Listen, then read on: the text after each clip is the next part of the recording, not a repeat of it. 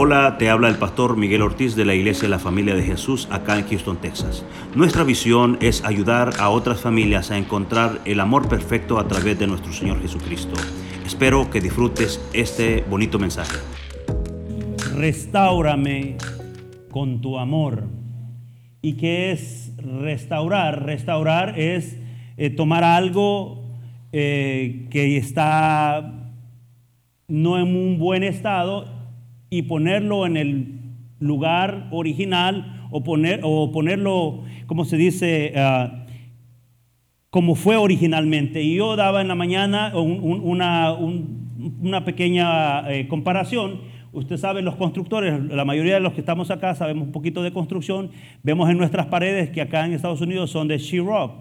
Y aquí es bien fácil quitar eh, un pedazo de sheetrock si se le dañó el, que hace la reparación o el que está haciendo la restauración de la pared lo quita, luego le pone un tape y le pone un montón de cosas, lo pinta y lo deja casi exactamente o quizás a veces hasta mejor que como estaba anteriormente. Y eh, eso es restauración. Y esta mañana yo quiero hablar de un hombre en la Biblia que el Señor restauró su vida. De hecho, en el libro de Mateos, el capítulo 4, versículo 19, nos encontramos con el primer encuentro de Jesús con Andrés y Simón, su hermano, que después el Señor Jesucristo le pone por nombre Pedro. Y Pedro vivió muchas experiencias con Jesús desde ese encuentro. De hecho, lo acompañó en sus tres años de ministerio. Pedro eh, vivió tantas cosas y eh, se venía a mí unos recuerdos de los que vivió Pedro con Jesús. Y uno de, de, los primeros recuerdos que se me vienen es que Jesús le indicó a Pedro a dónde tenía que echar la red, porque se, usted se recuerda que había pasado toda una noche, no había pescado nada y Jesús le dijo, Pedro, es al otro lado, no es ahí. Y entonces dice que Pedro echó la red y trajo muchos peces. Usted se recuerda esa historia. También Jesús eh, sanó la suegra de Pedro. Dice la Biblia que llegó Jesús a la casa de Pedro y su suegra estaba eh, eh, enferma, estaba con fiebre. Llegó Jesús y sanó la suegra de Pedro. ¿Cuántos quieren que el Señor sane su suegro? Su suegra. Amén. Hay suegras buenas y hay suegras no tan buenas, ¿verdad? Aquí en la iglesia, la familia de Jesús, obviamente, todas las suegras son buenas. Amén. Bendito sea el nombre del Señor. También Jesús le permitió, si usted se recuerda, también Jesús le permitió a Pedro caminar sobre las aguas. Qué experiencia más impresionante la que Pedro vivió. Que Jesús, vio a Jesús allá y le dijo, Jesús, si eres tú, pues manda que yo camine sobre las aguas. Y Pedro caminó sobre las aguas. Y, eh, la vida de Pedro fue bien interesante porque eh, ese es uno de los apóstoles que más se menciona. Pedro, Pedro, Pedro, Pedro, Pedro. También Jesús hizo algo impresionante en la vida de Pedro, así como lo ha hecho con cada uno de nosotros. Le cambió el nombre. Se llamaba Simón y después le dijo, ahora serás Pedro. Así como nosotros antes éramos apartados del Señor, antes éramos descarriados del Señor y ahora nos llama hijos del Señor. Tú y yo somos hijos del Señor. O sea que Pedro tenía esa, experiencia con, el Señor. También el Señor Jesucristo le dijo a Pedro, a ti te voy a entregar las llaves del reino de los cielos. ¡Wow! ¡Qué trabajo! ¿No? Qué, qué, impresionante, qué palabra la que le dijo, te voy a entregar la llave de los cielos. Lo que tú digas aquí en la tierra será lo que ates en la tierra será atado en los cielos y lo que esté ates en los cielos será atado en la tierra también.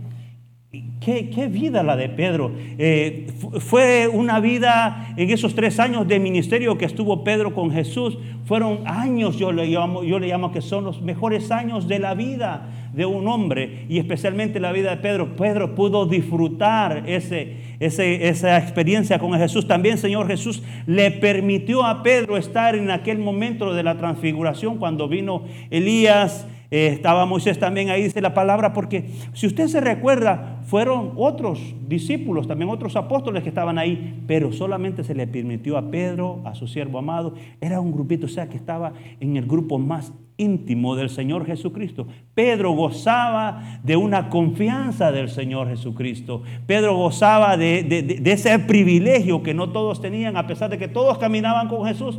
Pedro tenía ese, ese, ese beneficio y yo le llamo a eso que tenía una confianza. Pero más que eso, iglesia, Pedro creo que logró quizás tener una autoconfianza. ¿Por qué dice eso, pastor? Porque dice que Pedro se llenó de autoconfianza. Fíjese que Pedro en el mismo, vamos a leer dentro de muy poco, en, el capítulo 14 de Marcos, eh, nos dice, versículo 29 y 30, dice que el Señor Jesucristo les dice lo que va a suceder. Les dice, bueno, voy a ser entregado, voy a ser llevado a la cruz y, les da todos eh, los detalles de lo que va a suceder. Porque recuérdese que Jesús tenía un propósito en la tierra, que era salvarnos a nosotros a través de su muerte y su resurrección. Y, y Pedro fue el que salta y le dice, no, todos se van a escandalizar, Señor, pero yo no me voy a escandalizar. Todos pueden hacer una cosa, eh, eh, eh, lo, que, lo que está diciendo, pero, pero yo no, Señor. Yo te voy a seguir a donde quiera que vaya, Señor. Y el Señor Jesucristo le dice, Pedro, antes de que el gallo cante dos veces, ya me vas a haber negado tres veces. Pedro tenía, puedo decir, esa autoconfianza. Y a veces nosotros así nos sentimos, Señor, yo no te voy a fallar, Señor. Aunque vengan problemas, aunque vengan dificultades, aunque vengan eh, eh, eh, todo lo que venga, Señor, aunque caigan terremotos, aunque ah, pase lo que pase, Señor, yo no te voy a fallar.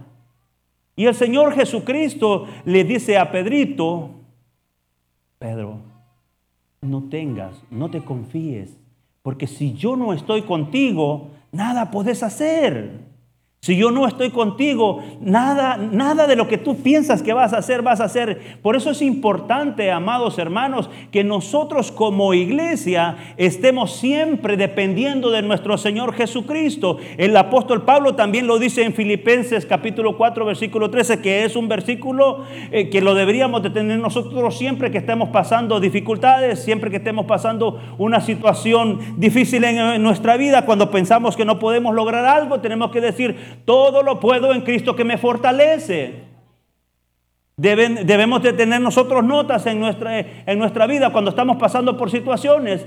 Todo lo puedo en Cristo que me fortalece. No hay nada que el Señor Jesús no pueda hacer.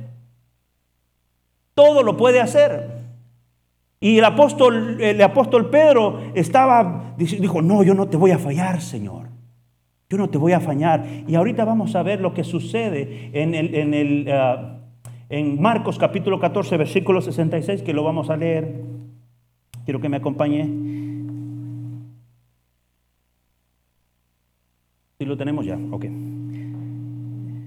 Leo la palabra del Señor en el nombre del Padre, del Hijo y del Espíritu Santo.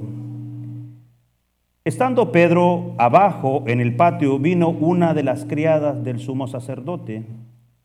Y cuando vio a Pedro que se calentaba, mirándole, dijo, tú también estabas con Jesús el Nazareno. Mas él negó diciendo, no le conozco, ni sé lo que dices. Y salió a la entrada y cantó el gallo.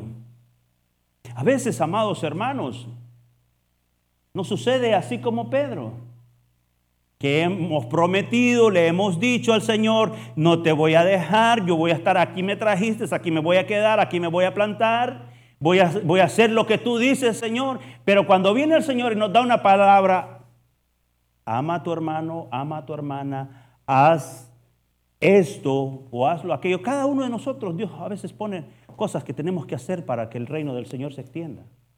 Y cuando llegamos a ese momento, no, Señor. Lo negamos. Lo negamos. Dice, que la criada del sumo sacerdote fue que lo descubrió ahí. ¿Cómo nosotros nos comportamos cuando estamos enfrente de otras personas? ¿Realmente la gente nos reconoce tal como somos? Realmente la gente puede decir, mira, se va ahí a la iglesia. y a la familia de Jesús va. ¿Qué hace? ¿Cómo se comporta? Usted dice, ay, no, no, no, ya me descubrieron aquí, mejor me voy para el otro lado. Dice que Pedro se fue hacia el otro lado porque pensó que ahí no lo iban a conocer. Ninguno de nosotros nos podemos apartar del Señor. El Señor es omnisciente, es omnipresente, Él es todopoderoso, iglesia. Nosotros jamás, aunque nos vayamos a esconder debajo de las piedras, ahí el Señor nos va a mirar. Y Pedro se fue y lo negó la primera vez.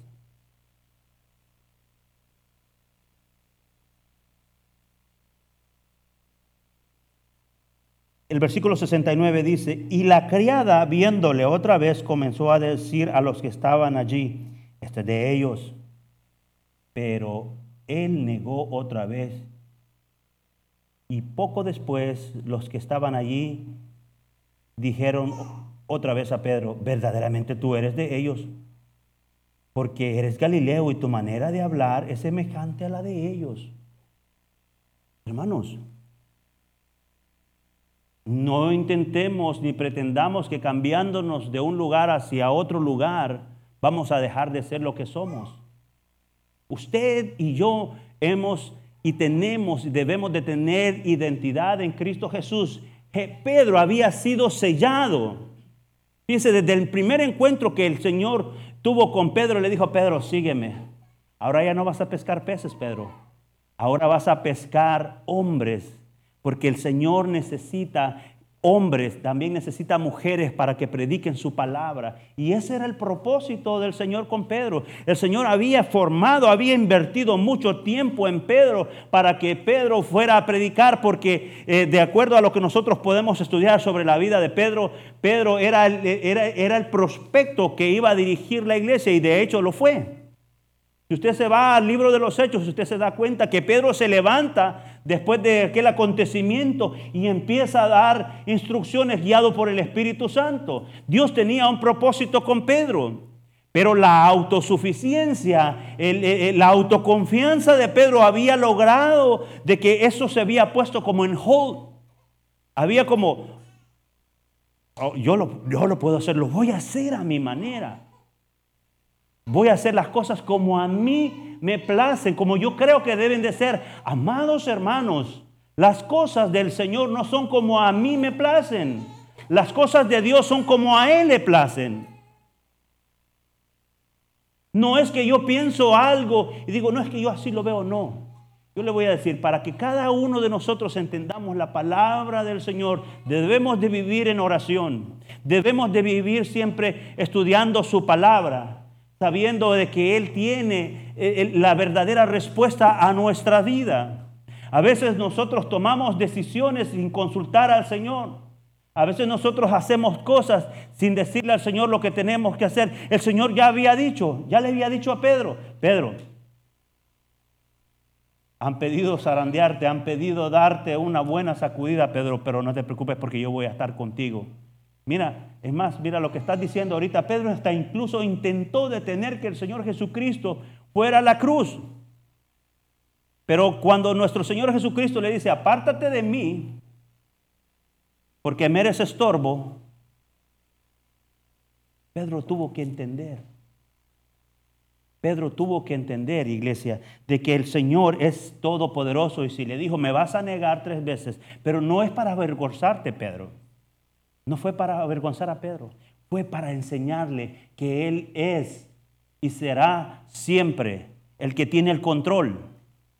Y así tiene el Señor el control de nuestras vidas. No nos sintamos autosuficientes.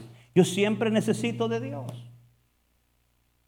Tú debes de necesitar de Dios todos los días. Lo que está pasando, ahorita decía mi hermano Johnny sobre una universidad que eh, me lo han mandado varios, eh, e, esto que está pasando, porque hay una necesidad de Dios en, en esta nación. Debe, para que exista un avivamiento, amada iglesia, para que exista un verdadero avivamiento en nosotros, eh, debe de haber arrepentimiento.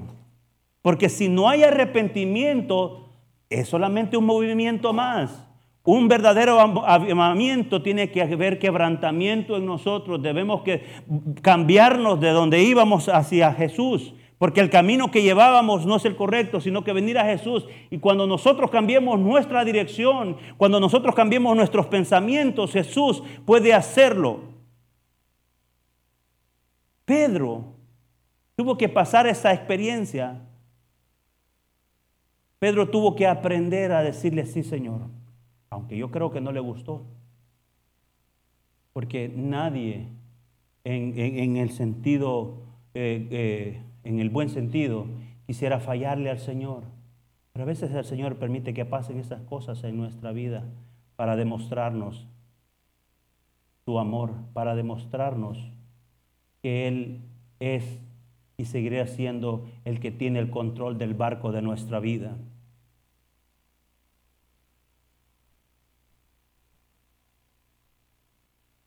Versículo 71 dice, entonces comenzó a maldecir y a jurar, no conozco a este hombre de quien habláis. Y el gallo cantó la segunda vez. Entonces Pedro se acordó de las palabras que Jesús había dicho, antes que el gallo cante dos veces, me habéis negado tres veces. Y pensando en esto, lloraba. La mayoría de nosotros creo que hemos visto esas películas donde hacen referencia a ese momento duro del, apóstol Pedro.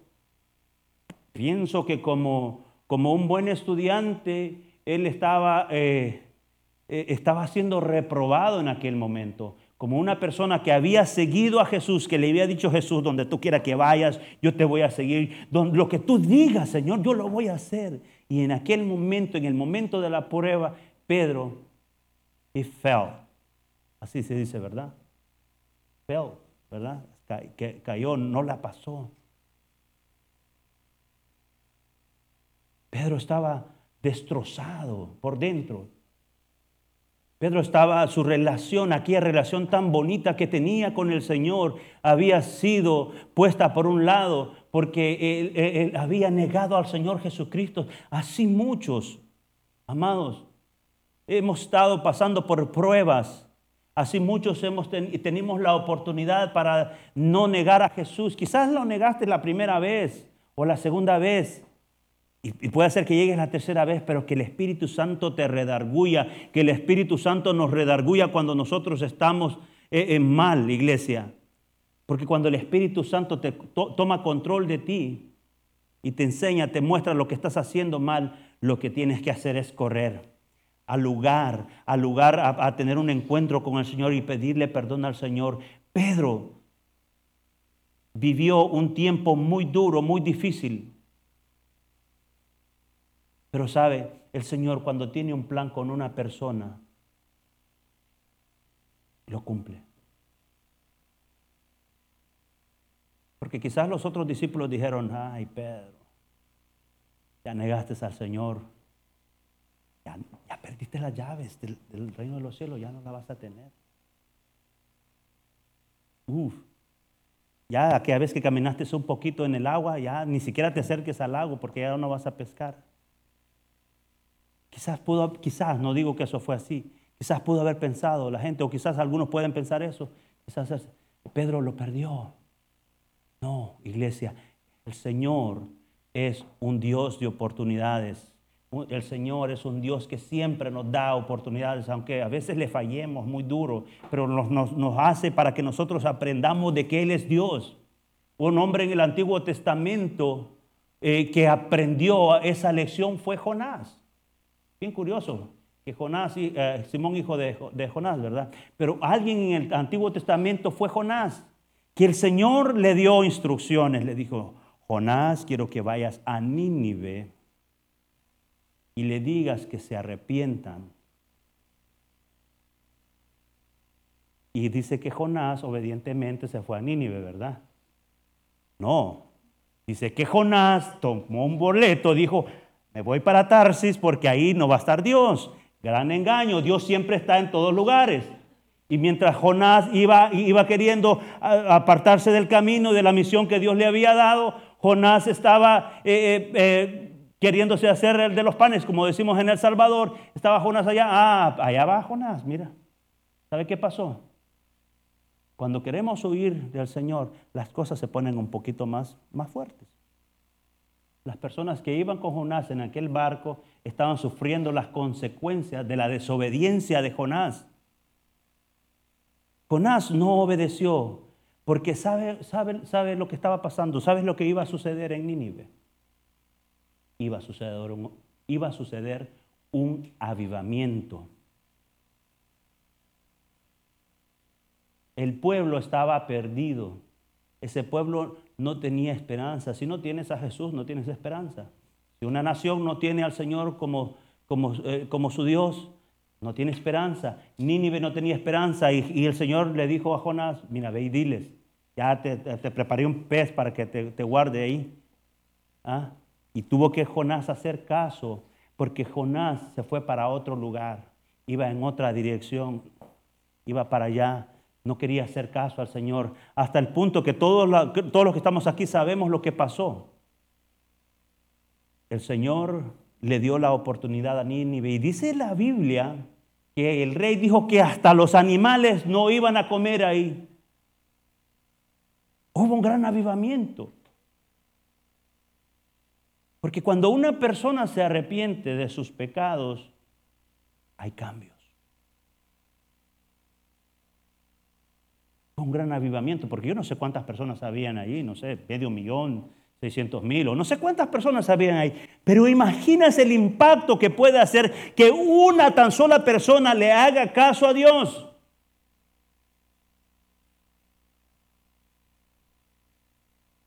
Que se lograran convertir tantas personas. Pero a veces nosotros tomamos esa actitud de Jonás, iglesia. Señor nos ha traído aquí. ¿Para qué?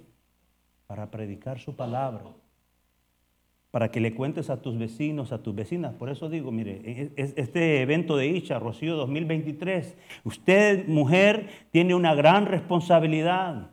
Tiene una gran responsabilidad de compartir, de decirle a esas hermanas, mira, eh, eh, va a haber un evento especial, quiero que estés ahí, invita a una hermana, invita a una amiga. Si tú amas a tus amigos verdaderamente, invítalos. Porque hay una oportunidad para que sus vidas sean transformadas, para que sus familias sean transformadas por el poder de Dios. Jonás y Pedro habían tomado eh, un rumbo equivocado y esto me recuerda una historia que yo leí el otro día y yo quiero compartirla con ustedes en este, momento. Esta historia eh, la encontré en Wikipedia, me llamó la atención. Es la historia de Royce Regal. Dice que en enero eh, de 1929, ya casi 100 años, la universidad, dice Georgia Tech, se enfrentó a la Universidad de California en el Tazón de las Rosas. Y dice que un jugador interceptó la, la bola en el medio del campo y empezó a correr. El único problema que tenía este jugador, iglesia, es de que no iba corriendo para hacer el touchdown donde tenía que hacerlo, sino que iba en contra de su equipo. Y iba, iba, iba con la pelota en contra del equipo y hasta que un compañero de su propio equipo, dice, creo que se dice tecleó, tacleó, algo así, lo tumbó. Ya casi iba a llegar. Iba a llegar a la meta, pero a la meta en contra de su propio equipo. A veces nosotros así actuamos. Llevamos la pelota en contra de nuestro propio equipo, iglesia la llevas en contra de tu propia familia. No, levántate. Tú tienes una dirección que caminar, tienes que pelear por tu familia. Pero la historia de este joven dice que llegó a la mitad del tiempo del partido. Eh, este joven estaba avergonzado, se puso una toalla en su cabeza y toda la mitad del tiempo estuvo llorando amargamente. Así como Pedro estaba llorando. De hecho, e-, esa historia la ocupan la mayoría para hablar la vergüenza más grande que tuvo un hombre por haber corrido en contra de su propio equipo. Estaba avergonzado. Estaba ahí y todos los compañeros de su equipo estaban preguntándose, ¿qué va a hacer el entrenador? Lo va a correr, lo va a sacar, lo, lo va a exponer. La sorpresa para todos, iglesia, la sorpresa para todos es que, dijo el entrenador, el mismo equipo que entró en el primer tiempo, entra en el segundo tiempo. Y todos se levantaron al partido, todos se levantaron con la actitud que ellos eh, se habían ganado ese puesto, a excepción de aquel joven. A excepción de aquel joven, se quedó ahí llorando y viene el entrenador y le dice, levántate. Y le dice, no, entrenador, no puedo ir. He avergonzado a la universidad. Me he avergonzado yo mismo. Me he avergonzado mi propia familia. Y cuando salga, todos los que están allí afuera se van a burlar de mí. Y el entrenador le dijo, levántate, Roy. El partido solamente está a la mitad. Y así Jesús hizo lo mismo con Pedro. Jesús restauró a Pedro, porque así como este entrenador pudo levantar a esta persona que ya no tenía esperanza, así como este entrenador le dijo, lo, lo animó con el amor, porque no lo rechazó. No le dijo, te equivocaste, sí, te equivocaste, sigue adelante, levántate, porque hay una segunda parte hay un segundo tiempo. Así es en nuestra vida, iglesia. Si estás pasando un momento difícil, si estás pasando una situación que no entiendes, una tribulación, hay un segundo tiempo, pero permite que Jesús sea tu entrenador. Jesús vino y resolvió esta situación con Pedro. Porque todo lo que Jesús hace, iglesia, lo hace bien y lo hace perfecto. Jesús lo resolvió con la llave más poderosa. La llave del amor. Acompáñeme al Evangelio de Juan, el capítulo 21.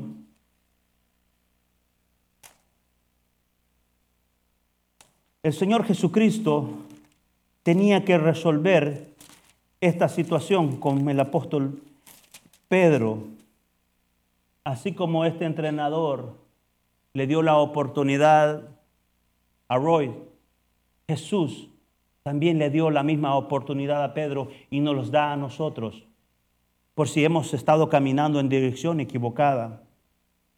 Versículo 15. Cuando hubieron comido Jesús dijo a Simón Pedro, Simón, hijo de Jonás, ¿me amas más que estos? Le respondió, sí, Señor, tú sabes que te amo. Él le dijo, apacienta mis corderos.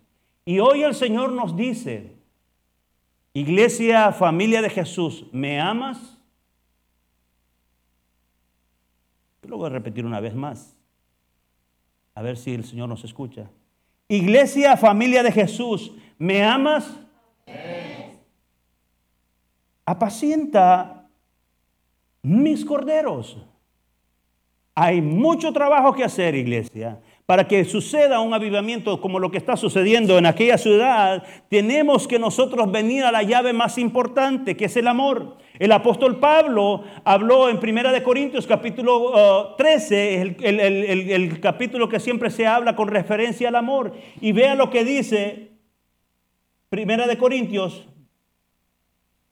porque es bien importante, iglesia, que seamos cristianos maduros y que entendamos que debemos vivir en amor. Dice que el amor es sufrido, es benigno, el amor no tiene envidia, el amor no es jactancioso, no se envanece, no hace nada indebido, no busca lo suyo, no se irrita, no guarda rencor, no se goza de la injusticia, mas se goza de la verdad. Todo lo sufre, todo lo cree, todo lo espera y todo lo soporta. El amor, iglesia. El amor, esto también se aplica en nuestras relaciones eh, eh, familiares. Esto se aplica en, en nuestras relaciones de la iglesia. Tenemos que amarnos los unos a los otros. No debe de haber diferencia entre salvadoreños, mexicanos, hondureños, venezolanos, ingleses, argentinos. ¿De dónde más? Guatemala y de todas las naciones. Panamá, no debe de haber diferencia.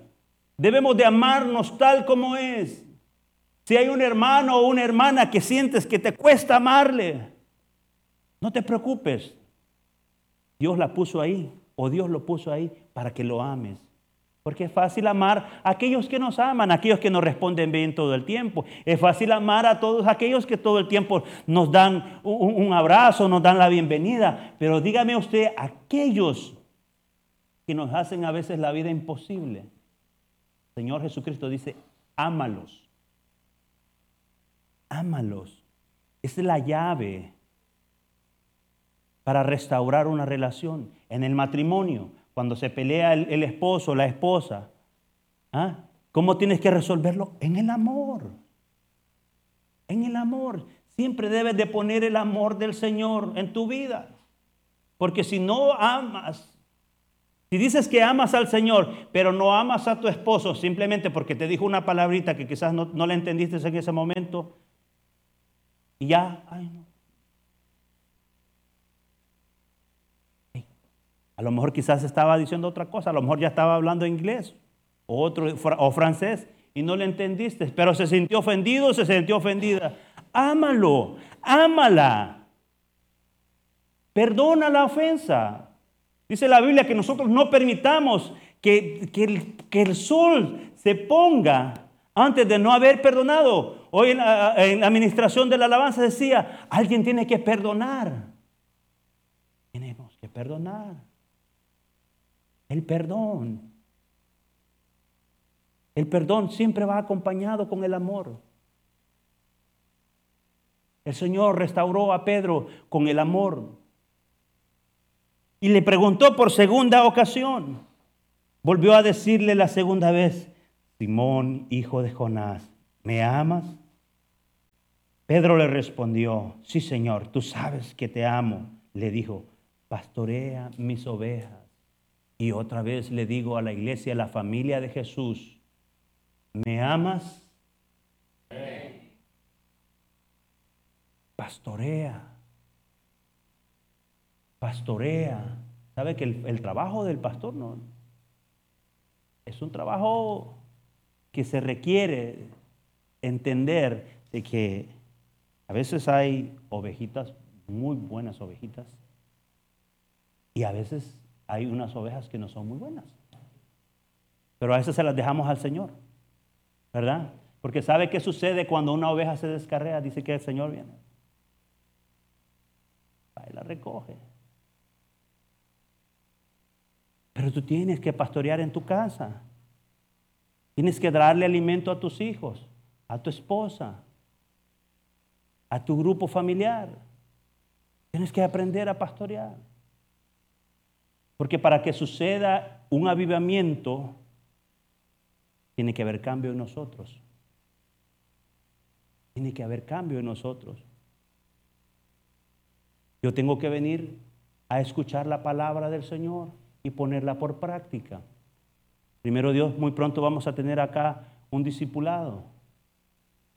Primero Dios, vamos a tener clases para que nos instruyamos en su palabra. Estos tiempos, iglesia, son tan importantes que nosotros nos aprovechemos porque hay una generación que necesita ser instruida en la palabra de Dios y en el verdadero amor de nuestro Señor Jesucristo.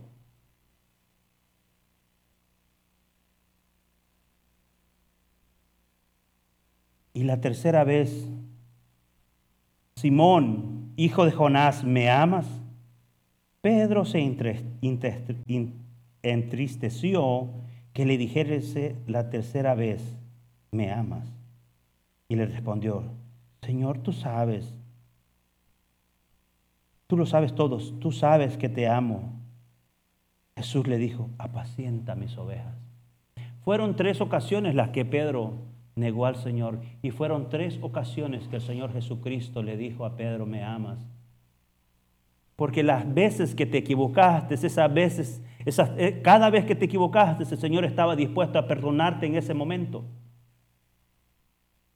A cada vez que nosotros nos equivocamos, el Señor tiene e, esa porción de amor para perdonarnos. Pero nos pregunta, ¿me amas? Hay mucho trabajo que hacer.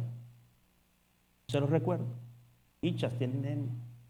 Este año 2023 debe ser un año diferente. Ichis, Ichis, ¿es pastora? Ichis. Hombres, amen a sus esposas. Ámenlas. Respétenlas también.